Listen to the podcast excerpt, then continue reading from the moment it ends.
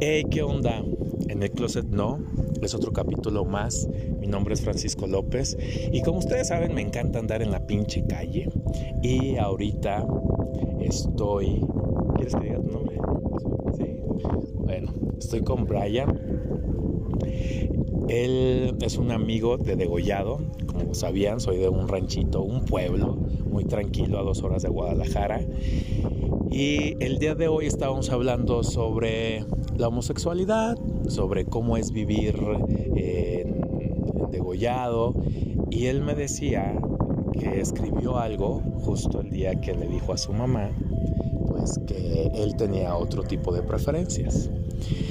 Y como esto se llama en el closet no, y hay muchos que estoy seguro que nos escuchan y que no se han animado a salir y que les da miedo, y que a mí, aún a mis 34 años y en este pueblo, me da mucho miedo porque la gente es mierda. Él escribió algo muy chido que quiero compartirles con ustedes. Y dice así, realmente no les incumbe mi vida, pero estoy lleno de coraje, miedo, todo. Quiero hacer algo, ya me harté. Vivimos una vida que realmente no es nuestra. Dejamos que la sociedad nos haga vivir como ellos quieren. Nos hacen sentir y hacer cosas que no queremos.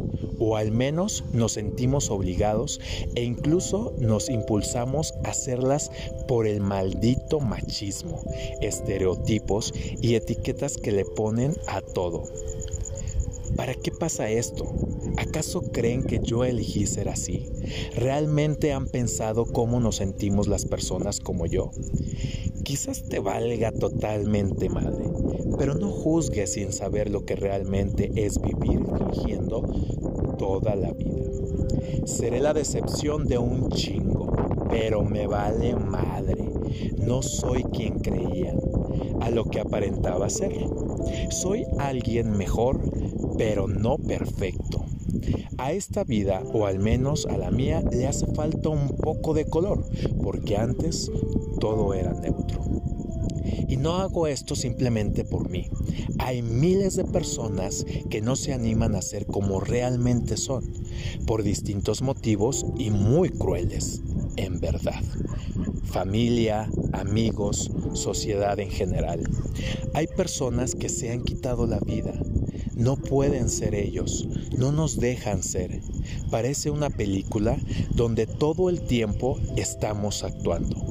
Esto tiene que cambiar. Pues bueno, esto es lo que escribió Brian. Y saben qué amigos, yo que vengo de Guadalajara, que muchos años viví allá y estuve en Estados Unidos, me sorprende que todavía a la edad, porque él tiene 18 años, y todavía sigan pensando como el tengo miedo a salir por el machismo. Yo antes pensaba que era por la, parte religiosa, pero bueno, él dice que en su círculo social no son tan religiosos y es la parte del machismo. Entonces, a lo mejor son las dos cosas. No se animan por el machismo, no se animan porque traemos el látigo de la parte religiosa, pero lo que sí se me hace muy padre que dice ahí tu escrito es, parece una película donde siempre fingimos.